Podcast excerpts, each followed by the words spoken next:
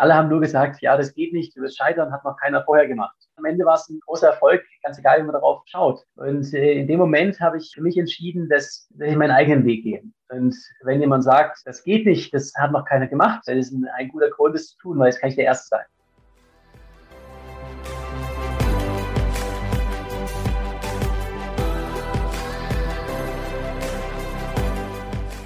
Ja, liebe Freunde von Athletengeflüster, es ist wieder soweit. Das Jahr 2022 hat begonnen und ich starte wieder durch mit dem Podcast und ich habe heute mir was Spezielles einfallen lassen, denn ich habe jemand bei mir, das ist wirklich außergewöhnlich, was der in den letzten Wochen und Monaten hinter sich hat, denn er ist Extremsportler, Abenteurer, er studierte International Business, wie ich gerade mitbekommen habe, in Singapur, wird er uns vielleicht auch gleich bestätigen.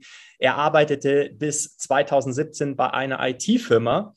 2018 hat er sich dann aber als Extremsportler selbstständig gemacht. Und jetzt kommt's, meine lieben Zuhörer und Zuhörerinnen. Zwischen September 2020 und November 2021, also bis vor knapp zwei Monaten, hat er einen Festhalten Triathlon rund um die Welt unternommen.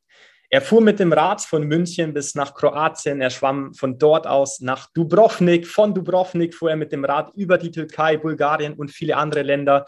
Durchquerte das ganze Land bis nach Vladivostok. Ich glaube, das liegt in Russland. Flog nach Mexiko, lief dort von Tijuana nach Cancun die 120-fache Marathondistanz in 117 Tagen. Er flog nach Lissabon und fuhr von dort mit dem Fahrrad zurück nach München. Lieber Jonas Deichmann, ich freue mich sehr, dass du mit dabei bist im Athletengeflüster Podcast. Ja, hallo Alexander und äh, danke dir, ich freue mich auch drauf.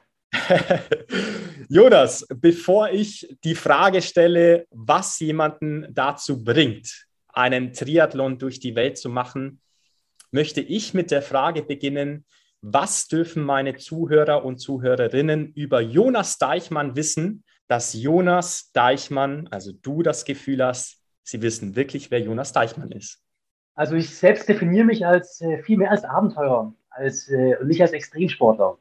Ich mache natürlich äh, beides ein bisschen. Also ich habe mich jetzt spezialisiert auf erst mit dem Fahrrad Kontinentaldurchquerungen und jetzt auch im Triathlon. Das klingt immer so als nach der, der absoluten, dem Leistungssport, wo es um die letzte Sekunde geht. Aber äh, wichtig an der Stelle ist, ich mache das alles ähm, unsupported, heißt, ich habe nie ein Team dabei. Ich bin immer allein unterwegs. Und da ist oft auch der, der Sport an sich das, das Einfachste. Denn es geht auch darum, wie geht man mit den, mit den ganzen Situationen um, wenn was schief geht.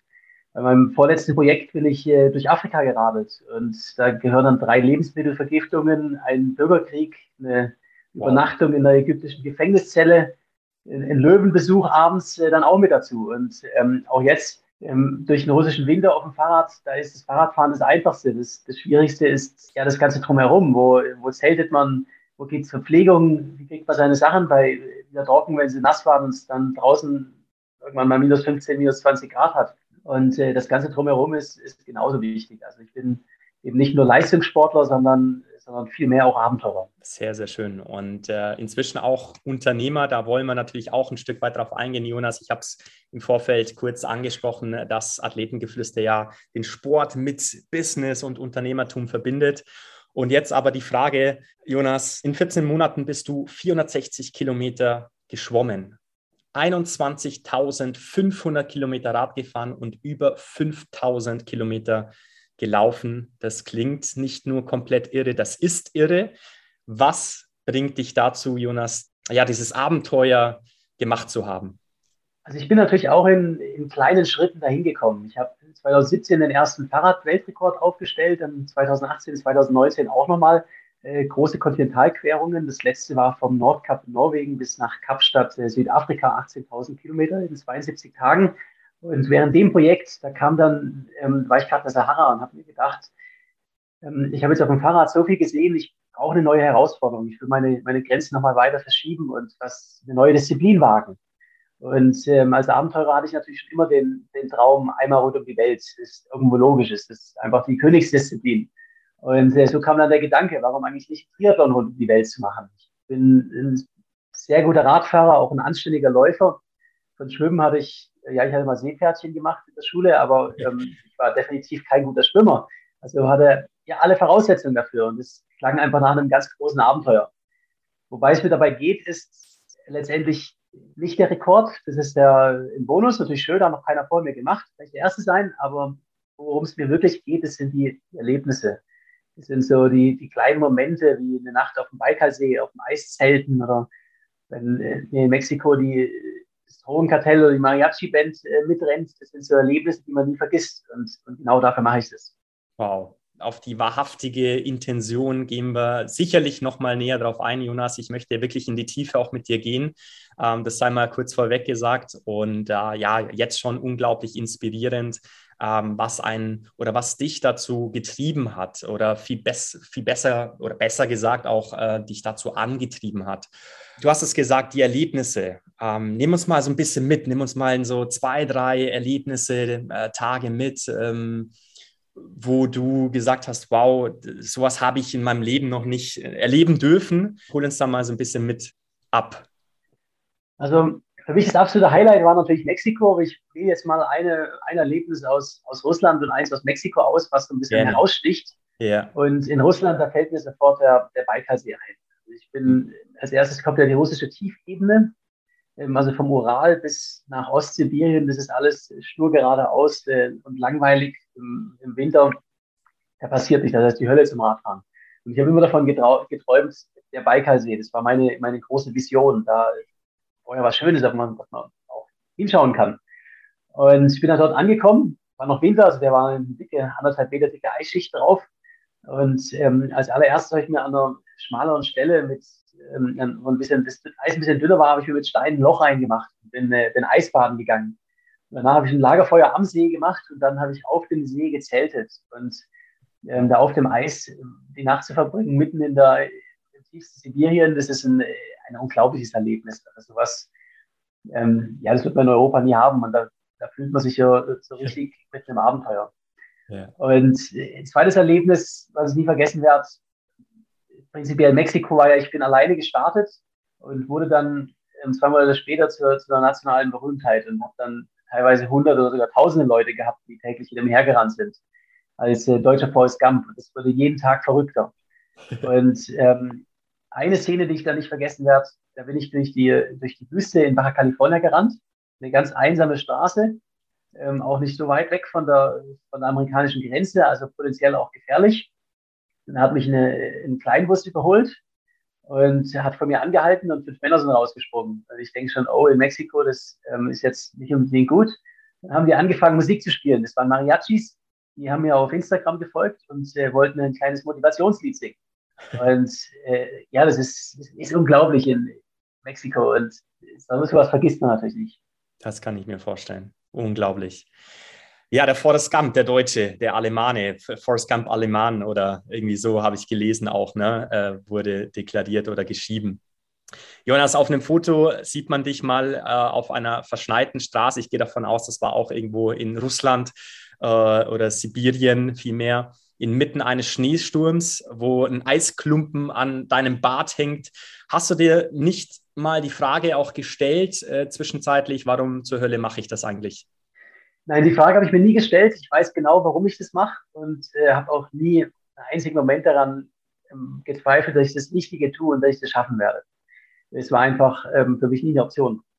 Mhm. Und ähm, letztendlich die harten Momente gehören auch dazu. Und der Winter in Sibirien, der ist äh, nicht immer lustig, aber ich habe darauf mich so lange darauf vorbereitet und ich folge meinem großen Traum, und dann, dann sind auch solche Momente schön. Also zu meinem, zu meinem Leben gehören die, die harten Momente genauso wie die, wie die einfachen schönen. Und ich möchte daran nichts missen. Jonas, du warst ja, äh, ich sag mal, in deinen jungen Jahren schon ähm, Sportler, bis hin zum Extremsportler, bis dann eben auch zum Abenteurer gereift oder so, wie du dich auch äh, selber definierst. Wie kam es aber auch zu einem Sinneswandel? Na, jetzt auch komplett äh, dich für eine Karriere, sage ich mal, als Abenteurer zu entscheiden. Denn du hast ja auch ganz normal, sage ich mal, auch studiert. Äh, wie kam es zu diesem Wandel von dir selbst? Da gibt es aber einen, einen genauen Moment, den ich definieren kann. Es ist nicht weit von entfernt von wo du gerade bist, nämlich in, in Singapur.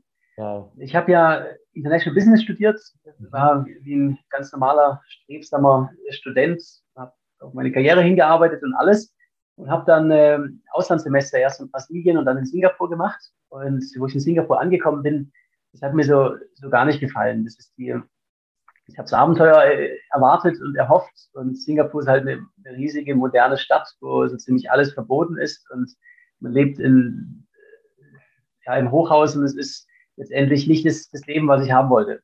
Und ich habe dann meine, meine als Austauschstudent hat ja auch vielleicht mal nicht den Druck, dass man ähm, jetzt ähm, überall der Beste sein muss. Also man hat auch viel Flexibilität, weil die Noten nicht zählen. Und ich habe dann meine Kurse alle so gewählt, dass ich die auf Distanz spielen konnte und nicht vor Ort sein musste. Ähm, und bin dann nach Tioman Island gezogen. Das ist eine kleine paradiesische Insel in Malaysia. Mhm. Und bin alle zwei Wochen äh, für einen Tag nach Singapur, um da in Vorlesungen zu gehen und dann wieder zurück auf meine Insel. Und ähm, am Ende, ich habe weit über 1000 Euro gespart, weil das Leben in Malaysia einfach viel günstiger war, war einen Studenten viel Geld. Habe am Strand gelebt, in einer wirklich traumhafter Gegend. Und am Ende, ich war der Beste von allen Austauschstudenten, weil ich einfach fokussiert war. Ich bin jeden Morgen um sechs aufgewacht, bin erstmal am Strand joggen gegangen, habe mich in die Hängematte gelegt, habe studiert und bin dann noch ein bisschen tauchen gegangen oder was anderes und habe weiter studiert und ich, es hat funktioniert, weil ich war fokussiert und ich hatte ein Ziel. Ja. Und bin zurück zu den Prüfungen und ich war der Beste. Und das Interessante jetzt an der, an der Stelle ist, ich habe natürlich, wo ich das begonnen habe, versucht, meine Mitstudenten auch dazu zu animieren. Also, da kommt Lerngruppe im Paradies und alle haben nur gesagt, ja, das geht nicht, du wirst scheitern, hat noch keiner vorher gemacht. Also nur Ablehnung. Und äh, am, war ich, am Ende war es ein großer Erfolg, ganz egal, wie man darauf schaut. Und äh, in dem Moment habe ich, hab ich für mich entschieden, dass, dass ich meinen eigenen Weg gehe. Und wenn jemand sagt, dass das geht nicht, das hat noch keiner gemacht, dann äh, möchte ich dafür einen, einen Beweis haben. Hm. Und es hat noch keiner gemacht. Das ist kein Beweis. Im, im Gegenteil, es ist ein, ein, guter Grund, das zu tun, weil es kann ich der Erste sein. Und äh, so habe ich das dann auch mal Master gemacht. Ich habe in, in der Copenhagen Business School studiert, bin aber insgesamt nur irgendwie zwei Wochen in Kopenhagen gewesen, sonst in Teneriffa, Brasilien und Indien. Habe es mir gut gehen lassen und war trotzdem unter den Top 10 Prozent an der Elite-Uni. Mhm. In einem, so einer Zeit, wo ähm, das Fernstudium, wie wir es jetzt in Corona-Zeiten haben, äh, noch nicht akzeptiert war. Und ähm, das habe ich dann auch so in die Arbeitswelt übertragen und habe dann ähm, 2017 nach meinem ersten Weltrekord dann die Entscheidung getroffen, ja, jetzt werde ich, mache ich mich als, als Abenteurer selbstständig. Und für mich war die Entscheidung nicht schwer, denn äh, zurück, ich habe ja vorher Vertrieb gemacht äh, in der IT-Branche, da hätte ich jederzeit wieder einen Job gefunden. Es ist eine eine Branche, die ziemlich sicher ist. Aber die Möglichkeit, sag ich mal, Profi-Abenteurer zu werden, die kommt nicht so oft. Spannend. Da kommt mir ein Buch in den Sinn, das sich äh, so ein Stück weit damit beschäftigt, inwiefern ja, Herausforderungen auch zum Lebensglück beitragen können. Ich weiß nicht, ob du auch eines der Bücher kennst oder du hast ja auch selber eins geschrieben, da gehen wir natürlich auch später nochmal näher drauf ein, Jonas. Ein Zitat dieses Buches ist, der Sinn des Lebens besteht darin, die schwerste Last zu finden, die man gerade noch tragen kann, um diese dann zu schultern. Findest du dich da ein Stück weit wieder, Jonas, oder bist du da auf anderen Wegen, was du für dich als Herausforderungen definierst auch? Also das schwerste Last, das klingt so ein bisschen danach, dass es hart sein muss. Mhm. Und äh, dem widerspreche ich ich überstimme mal in, insoweit zu, dass, dass man eine, Herausforderung braucht. Wenn man den, immer den einfachsten Weg geht, dann ähm, wäre ich persönlich nicht erfüllt. Für mich gibt es nichts Schöneres im Leben, als ein, Ziel zu haben, was mir persönlich wichtig ist, was auch nicht einfach ist, und äh, darauf hinzuarbeiten, das Ziel zu erreichen. Und ähm, jetzt bei dem Triathlon um die Welt, man, man denkt immer, das Ankommen ist das Schönste. Äh, nein, das, das, die Reise ist das Schönste. Und das beginnt mit der Vorbereitung, das geht durch die Planung des, des am Ende des Projektes, das, das, das, Gesamt, das Gesamte. Man hat einfach einen, einen Sinn im Leben. Und den muss, muss jeder für sich selbst finden. Das ist für mich ähm, sind Abenteuer, die noch kein Mensch vorher gemacht hat. Für jemand anderes ist es, seine eigene Firma aufzubauen. Und für wieder jemand anderem ist es, wenn man ja, Ingenieur ist und man kann die, die allerneuesten, besten Autos entwickeln, dann hat man auch ein Ziel, was für einen persönlich wichtig ist und kann darin aufgehen. Also es, aber das Wichtige ist, dass man es für sich selber findet ähm, was man machen möchte. Und wenn das ehrgeizig ist, ist umso besser. Ja. Jetzt hast du mehrere Dinge gesagt. Ähm, zum einen, auch das habe ich so ein Stück weit beobachten dürfen, dass an einem Höhepunkt einer, es muss nicht die sportliche Karriere sein, sondern es darf auch gerne der Beruf sein, am Höhepunkt man häufig in ein Loch fällt. Ähm, ich erinnere mich da an Boris Becker, der nach seinem Wimbledon-Sieg aus dem Stadion gelaufen ist an einen See und hat erstmal geheult, weil er nicht mehr wusste, okay, was ist denn jetzt mein nächstes Ziel oder weiß nicht, was in ihm vorgegangen ist. Aber ich glaube, du weißt, worauf ich hinaus möchte, Jonas. Ne? Du hast das auch gerade schön gesagt, ähm, äh, dass es eben sein kann, dass man auch in ein Loch fallen kann. Also das Schönste ist nicht das Ziel am Ende des Tages. Wie siehst du das? Also wie, wie kann man sich jetzt auch wieder eine neue Aufgabe setzen oder zumindest auch ein neues Ziel setzen? Nimm uns da mal so ein bisschen mit. Also ich kenne das sehr, sehr gut. Das, das klassische Post-Expedition äh, Depression mhm. haben viele Leute, nicht nur Sportler, sondern auch ähm, Langzeitreisende zum Beispiel. Und in der Berufswelt gibt es sicherlich auch. Aber der Klassiker ist, wenn man jetzt ein paar Jahre auf Reisen war, und dann geht es äh, zurück nach Deutschland und wieder zurück in das normale Leben, da haben viele ein riesiges Problem mit. Und ich habe immer ein neues Ziel. Also wenn ich mein Projekt beendet habe, dann habe ich in meinem Kopf bereits etwas, auf was ich mich freuen kann. Und jetzt, ich weiß auch schon genau, was mein nächstes Projekt. Ich bin froh, es geht jetzt nicht los. Ich habe jetzt die nächsten Monate wirklich auch, auch Lust, mal keinen Stress zu haben, keinen Plan ja. zu haben, was ich jeden Tag machen muss. Einfach mal wirklich auch, auch erholen. Aber ich weiß ganz genau, in ein paar Monaten bin ich wieder an dem Punkt, wo, ähm, wo ich bereit bin, mich aufs nächste vorzubereiten. Und äh, das ist für mich unglaublich wichtig. Äh, immer ein, ein, Ziel für die Zukunft haben, so eine Vision, was man als nächstes macht. Da geht es nicht immer um, um weiter, höher, schneller. Das wäre ja dann irgendwo auch ähm, dann gefährlich, wenn man dann so ziemlich alles gemacht hat und wenn man das noch überbieten will, dann geht man Risiken ein. Für mich geht es mehr um äh, mir persönlich auch eine neue Herausforderung setzen. Das mhm. kann zum Beispiel jetzt in meinem Kontext auch einfach eine neue Disziplin sein. Ich bin zum Beispiel kein Schwimmer gewesen und bin jetzt 460 äh, Kilometer weit geschwommen. Äh, für mich eine, eine unglaublich neue, tolle Herausforderung. Und daher mein nächstes Projekt, ich möchte jetzt nicht sagen, was es ist, aber ähm, da kann ich auch ins Alter hinein immer noch neue Dinge lernen. Also es geht da viel ja. darum, ja, was, was neue Erfahrungen zu haben, was, was Neues zu lernen und, und äh, da nochmal aus der Komfortzone rauszukommen. Ja. In diesem Kontext ähm, hört sich doch ein treibender Antreiber, der du bist, Jonas, viel, viel besser an, als ein Getriebener zu sein, der eben immer höher, schneller weiter möchte. Und äh, das wäre auch meine nächste Frage gewesen. Besteht in deinen Augen die Gefahr oder vielleicht auch die Tendenz, dass man die Ziele immer weiter nach oben schraubt und dabei vielleicht auch die mentalen, die physischen Grenzen, jetzt gerade in deinem Bereich, auch zu weit ausreizt? Also da gibt es natürlich auch klassische Sportarten, zum Beispiel den, den Bergsport. Wenn es in den Profibereich reingeht, wo man auch von den Projekten leben muss, das wurde halt mittlerweile schon fast alles gemacht. Mhm. Dann äh, geht es natürlich auch darum, okay, man muss Sponsoren finden, man muss irgendwie was Neues bieten, dass man Risiken eingeht, die, die man vielleicht sonst nicht eingehen würde. Also es ist eine, ein sehr, sehr heikles Thema. Und für mich persönlich, ich stelle mir immer die Frage, würdest du das bei jedem Projekt, was ich mache, immer die allererste Frage, würdest du es tun, wenn du damit keinen Cent verdienen würdest? Du würdest es tun, wenn es die anderen Leute nicht interessieren würde. Und die Antwort dafür, die muss immer ja sein, ähm, damit ich das auch nach wie vor für mich mache. Mhm. Lass uns nochmal zurück auf deine unglaubliche Reise über 14 Monate die Frage, die ich mir auch gleich gestellt habe, ist, wie gelingt denn auch rein logistisch gesehen so, ein, so eine Weltumrundung? Denn wie wir alle wissen, sind wir gerade in Zeiten, äh, wo ja vieles auch problematisch ist, beziehungsweise auch gar nicht äh, umsetzbar ist. Wie, wie hast du das logistisch gesehen absolvieren können, Jonas? Also ich bin ja unsupported unterwegs gewesen, das heißt, ich habe mein Gepäck immer mit mir mitgezogen, habe beim Schwimmen ein Floß gehabt mit meiner Ausrüstung, beim beim Fahrradfahren habe ich alles am, am, Rad gehabt und beim Laufen habe ich einen Anhänger hinterher gezogen. Und ähm, zwischen den Etappen und Verpflegung oder, oder Ausrüstung etc. habe ich mal per Post vorausgeschickt. Ähm, das ging ganz gut, allerdings äh, ist dann manchmal natürlich der Zoll auch ein gewisses Problem, dass Sachen auch mal ein paar Monate irgendwo stecken bleiben. Ähm, aber du willst wahrscheinlich auch ein bisschen mehr auf das Thema Grenzschließungen ja. darauf hinaus. Ähm, war, ich habe das Projekt ja vor der Pandemie geplant, wollte ursprünglich eine Südroute nehmen, durch äh, Südostasien unter anderem radeln, dann durch die USA rennen. Am Ende bin ich dann durch Russland im Winter geradelt, im Sommer durch Mexiko gerannt. Also der Timing hätte besser sein können. ähm, aber es ging immer irgendwie weiter. Ich bin das erste Mal richtig stecken geblieben in der Türkei mhm. und bin sieben Wochen dort festgesessen, bis ich dann über viel politische und persönliche Kontakte eine, äh, ein Sportvisum bekommen habe und eine Sondereinreisegenehmigung vom russischen Innenministerium. Denn die Landgrenzen waren offiziell für jeden außer Lkw-Fahrer zu.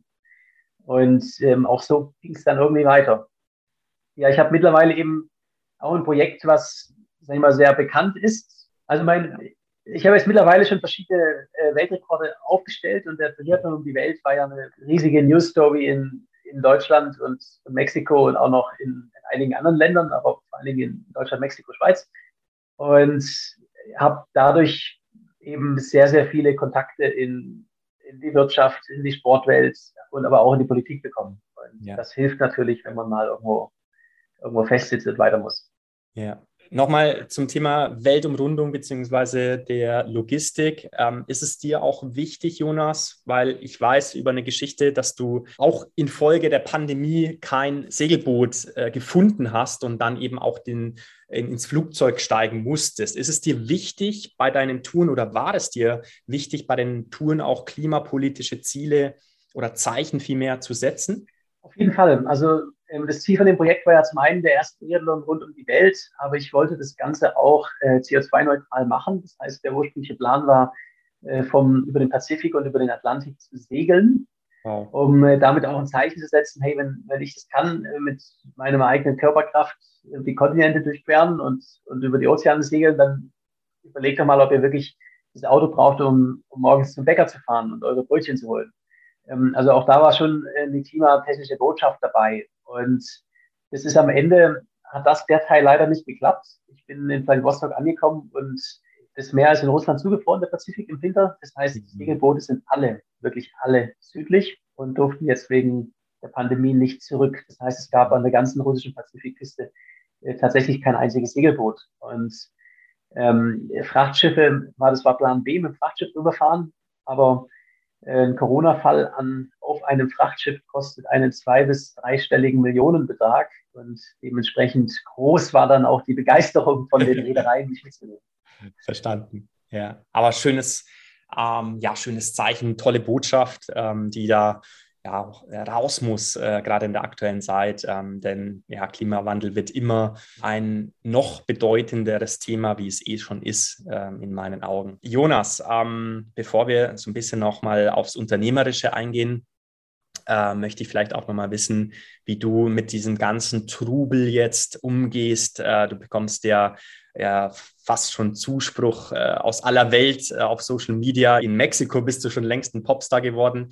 Wie gehst du damit um? Wie, äh, weil es ja, denke ich, auch für dich so ein Stück weit Neuland, äh, jetzt so in der Öffentlichkeit zu stehen. Ich sehe jetzt natürlich nochmal ein ganz anderes Kaliber. In meinen letzten Projekten, ähm, da war ich in der, in der Fahrradszene natürlich in, in Deutschland auch überall bekannt, aber ähm, es war nicht jetzt, dass es ähm, auch außerhalb der, der Szene so ist. Ich meine, mhm. ich war jetzt auch in allen großen Zeitungen, allen großen Fernsehsendern und werde mittlerweile auch auf der Straße öfters und auf dem Flughafen etc. erkannt. Also ist was, ist was ganz anderes. Und seltsam für mich war es, oder wo es dann zu viel war, ähm, das war letztendlich in Mexiko der Fall. Da bin ich ja wirklich ähm, so bekannt wie ein Fußballnationalspieler geworden und das innerhalb von, von einem Monat. Und habe dann in, in jedem Dorf, ich habe dann, dann teilweise auch, bin am Anfang noch alleine gerannt und am Ende sind dann teilweise hunderte von Leuten hinterher gelaufen. Ich habe dann sieben, acht, neun Polizeiautos vor mir gehabt. Die haben mir die, die Motorräder haben mir den Verkehr abgesperrt, also die Kreuzungen und Ampeln abgesperrt. Und ich habe in jedem Ort, Ort dann einen großen Empfang vom, vom Fernsehen, Zeitungen, Bürgermeister, Senatoren, etc. gehabt. Also es war was, was komplett anderes. Und da kam auch der Moment, wo es, wo es wirklich einfach zu viel ist. Wenn man 50 Kilometer rennt und dann kommt man, dann kommt man an und möchte eigentlich was, was essen und schlafen und dann sind da noch ein paar hundert Leute, die ein Selfie haben wollen und mit, mein, mit einem reden, dann, dann ist es irgendwie nicht mehr so schön. Das heißt, ähm, ich weiß jetzt, so wie es jetzt in Deutschland ist, alles super. Ich werde zwar ab und zu mal erkannt, aber ich weiß auch, ähm, wo ich hingehen kann und mich erkennt niemand. Und so ist es auch gut, weil eins kann ich jetzt sagen, eine richtige Berühmtheit zu sein, wo man überall erkannt wird, das ist nicht schön. Das ist einfach nur nervig. Ja,